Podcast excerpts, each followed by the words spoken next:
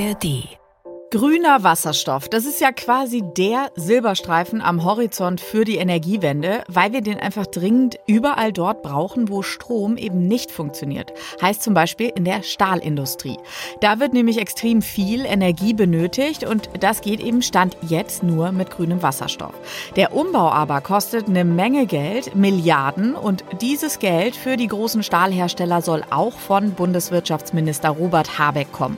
Der hat heute das Bremer Stahl Stahlwerk von ArcelorMittal besucht. Im Gepäck die Zusage für genau diese Subventionen. Jetzt hat also auch das letzte große Werk in Deutschland das Go bekommen für grünen Stahl. Und damit hi und herzlich willkommen. Ich bin Melanie Böff und das ist 10 Minuten Wirtschaft. Das gibt es Montag bis Freitag neu für euch in der ARD Audiothek und überall da, wo ihr gerne Podcasts hört. Wenn ihr diese Folge gehört habt, wisst ihr in nur gut 10 Minuten, warum das so schwer ist, die Stahlproduktion grün zu machen und ob die Industrie am Ende überhaupt in Deutschland überleben kann. Und darüber spreche ich jetzt mit meinem Kollegen aus der NDR Info Wirtschaftsredaktion mit Nikolas Lieven. Hi Nikolas, schön, dass Hi. du da bist. Grüß dich, Melanie. Ja, Nikolas, die Rede ist ja immer wieder vom grünen Stahl. Ich habe es ja eingangs auch schon mal erwähnt. Vielleicht klären wir mal zu Beginn, welche Rolle spielt denn die Stahlproduktion überhaupt in Sachen Klima?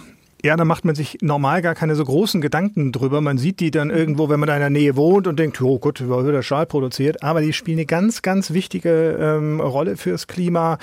Man sagt so, die Stahl- und Eisenproduktion emittiert so viel CO2 wie keine andere Industriebranche. Also noch viel, viel mehr als die Raffinerien hier, als Zement, Chemie, Kalk, Papier, was auch immer.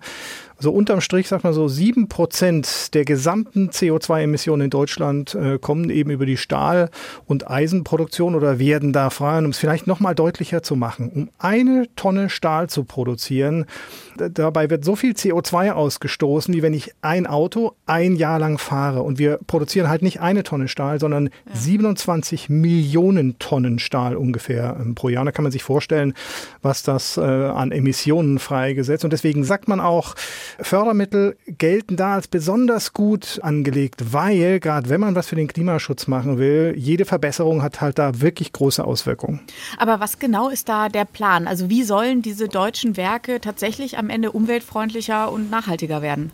Genau, also man möchte einfach die Stahlproduktion auf grün äh, umstellen. Das ist immer so schnell dahergesagt. Aber was man tatsächlich unterm Strich machen möchte, ist weg von unter anderem diesen Kohleöfen hin zu Strom, hin zu grünem Wasserstoff, sprich Wasserstoff aus erneuerbaren ähm, Energien. Und da ist eben in den kommenden Jahren der ganz große Umbruch geplant. ArcelorMittal zum Beispiel. 2026 möchte man bis dahin die Hochöfen in Bremen, in Eisenhüttenstadt ersetzen. Und dann wird man erstmal emissionsärmer produzieren. Bis 2050 soll das Ganze aber klimaneutral werden. Und Wirtschaftsminister Habeck, der äh, macht eben da quasi die Taschen auf, auch für Bremen und ähm, hat das allerdings auch schon bei vielen, vielen anderen ähm, Stahlherstellern gemacht. ThyssenKrupp, Salzgitter, Stahlholding, Star und sowas.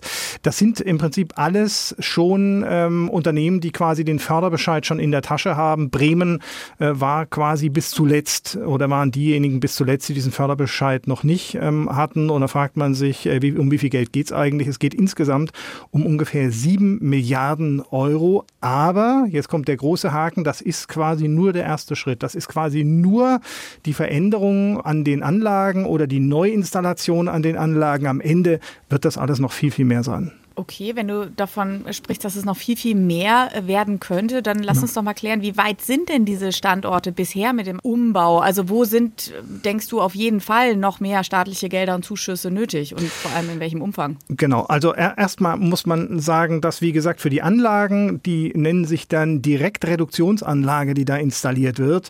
Ich, ich erspare mir jetzt einfach mal die Einzelheiten, aber ähm, solche Geschichten haben wir schon ähm, beim Hamburger Stahlwerk zum Beispiel gehört, auch zu ArcelorMittal. Rheintal. Wir haben bei ThyssenKrupp eine Pilotanlage in Duisburg. Ähm, die soll 2027 ähm, dann grünen Stahl produzieren. Salzgitter ist gerade dabei, ähm, umzubauen, den Standort. Ein Drittel wird ungefähr umgebaut, soll ab 2026 auch grünen Stahl produzieren können. Äh, nicht, dass sie es machen, sondern sie können. Und jetzt komme ich gleich zum großen, großen Haken.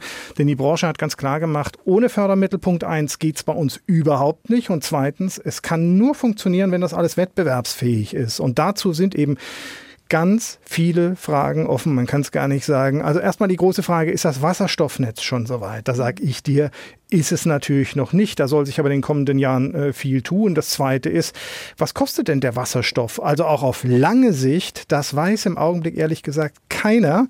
Und die dritte Frage ist, ist überhaupt ausreichend grüner Wasserstoff vorhanden? Und zwar auch auf lange Sicht weiß auch keiner. Da sind große Zweifel ähm, angebracht und das sind alles so ein Stück weit schlechte Nachrichten. Das Gute an diesen schlechten Nachrichten ähm, ist, dass das alle wissen und dass man eben im Augenblick an all diesen Punkten arbeitet. Und welche Bedeutung haben die Werke hierzulande eben als Lieferant, aber auch ähm, vielleicht als Jobgarant? Also wie viele Jobs hängen da dran? Das ist ein ganz wichtiger Punkt, weil ganz viele sagen, importiert doch Stahl aus dem Ausland, aus den USA, aus China, aus Indien, aus Afrika. Die haben sowieso im Zweifelsfall viel mehr Wind und viel mehr Sonne als wir hier.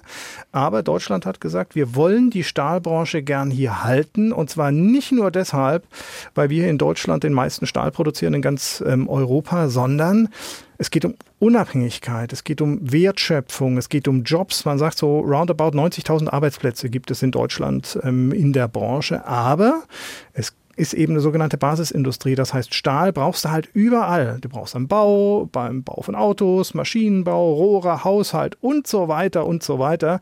Und dann reden wir am Ende gar nicht über 90.000 ähm, Jobs, sondern die Wirtschaftsvereinigung Stahl sagt, insgesamt sprechen wir über 4 Millionen Arbeitsplätze, die direkt oder indirekt mit Stahl zu tun haben. Mhm. Und äh, jetzt vielleicht mal ganz kurz zum Schluss noch den Worst Case. Ähm, was droht uns, wenn dieser geplante Umbau eben nicht funktioniert, wenn man da irgendwie scheitert oder es nicht so schnell geht? Woher beziehen deutsche Unternehmen dann ihren Stahl? Wir produzieren ungefähr 70 Prozent unseres Stahls selbst. Das muss man sich erst mal klar machen. Den müssten wir dann irgendwann von außerhalb holen, wenn hier alles schief geht, wenn woanders billiger produziert wird, wenn wir nicht wettbewerbsfähig sind, dann wird genau das passieren, was in anderen Bereichen auch passiert. In der Solar Solarindustrie haben wir es gesehen, Photovoltaik zurzeit, jetzt mit E-Autos auch zum Teil. Die Märkte verschieben sich dann einfach, also verschieben sich Richtung ähm, China, Richtung Indien, Richtung ähm, USA. Und wenn man sich dann fragt, was hat das denn möglicherweise für Folgen fürs Klima, kommt natürlich immer darauf an, wie es produziert wird, auch im Ausland. Aber die Bilanz dürfte da eher schlechter sein, weil Deutschland gilt als Vorreiter und dann noch der weite, weite Transport, darf man auch nicht vergessen. Und damit das eben nicht passiert, hat Deutschland schon durchblicken lassen, dass man die Stahlunternehmen dauerhaft unterstützen möchte. Das heißt, dauerhaft unterstützen, Anreize setzen, dass man grünen Stahl nutzt. Möglicherweise ist auch im Gespräch, dass man die Mehrkosten in der Produktion übernimmt. Da wird im Augenblick über sogenannte Klimaschutzverträge ähm, verhandelt oder wenigstens ähm, im Gespräch darüber. Und auf EU-Ebene ist im Gespräch, dass man schmutzigen Stahl einfach teuer macht, also unattraktiv macht, um Konkurrenten aus dem Ausland ähm, auch abzuwehren. Aber du hörst da schon raus. Ich bin insofern ein bisschen skeptisch, weil sehr viele Punkte kosten sehr viel Geld. Und man fragt sich natürlich, wie man das eigentlich auf Dauer alles wenigstens finanzieren und sicherstellen möchte. Ja, also es sind einfach wahnsinnig viele Fragen noch offen. Exakt. So kann man es, glaube ich, zusammenfassen. Ne? Nikolas, vielen Dank, dass du heute hier warst. Sehr gerne. Die deutsche Stahlindustrie befindet sich also in der schwierigsten Umbauphase seit Jahrzehnten. Es geht auch um viele Jobs und gerade die Mitarbeiterinnen und Mitarbeiter im Werk in Bremen hatten viele Monate gewartet auf die konkrete Zusage für diese Subvention für den Umbau hin zu grünem Stahl von Wirtschaftsminister Habeck. ThyssenKrupp hatte schon die Förderzusage, die Stahlholding sah ebenfalls, Salzgitter auch schon lange. Jetzt also auch Bremen. Trotzdem, wenn wir so auf die ganze Diskussion rund um grünen Stahl schauen, da sind einfach noch viele Dinge ungeklärt. Auch wird es genug grünen Wasserstoff geben. Wie zäh der Weg zum grünen Wasserstoff sein kann, darüber haben meine Kolleginnen und Kollegen vom NDR Info Podcast Mission Klima ausführlich schon gesprochen. Ich verlinke euch die Folge natürlich hier mal in den Show Notes, denn in Schleswig-Holstein ist gerade ein Vorzeigeprojekt für grünen Wasserstoff gescheitert. Aber es gibt auch Fortschritte, die können Mut machen. Also hört doch gerne mal rein und wenn ihr keine Folge mehr von uns von 10 Minuten Wirtschaft verpassen wollt, dann abonniert unseren Kanal in der ARD Audiothek und überall da, wo ihr eure Podcasts hört. Und damit wünsche ich euch einen schönen Tag. Ich sage Tschüss und bis morgen.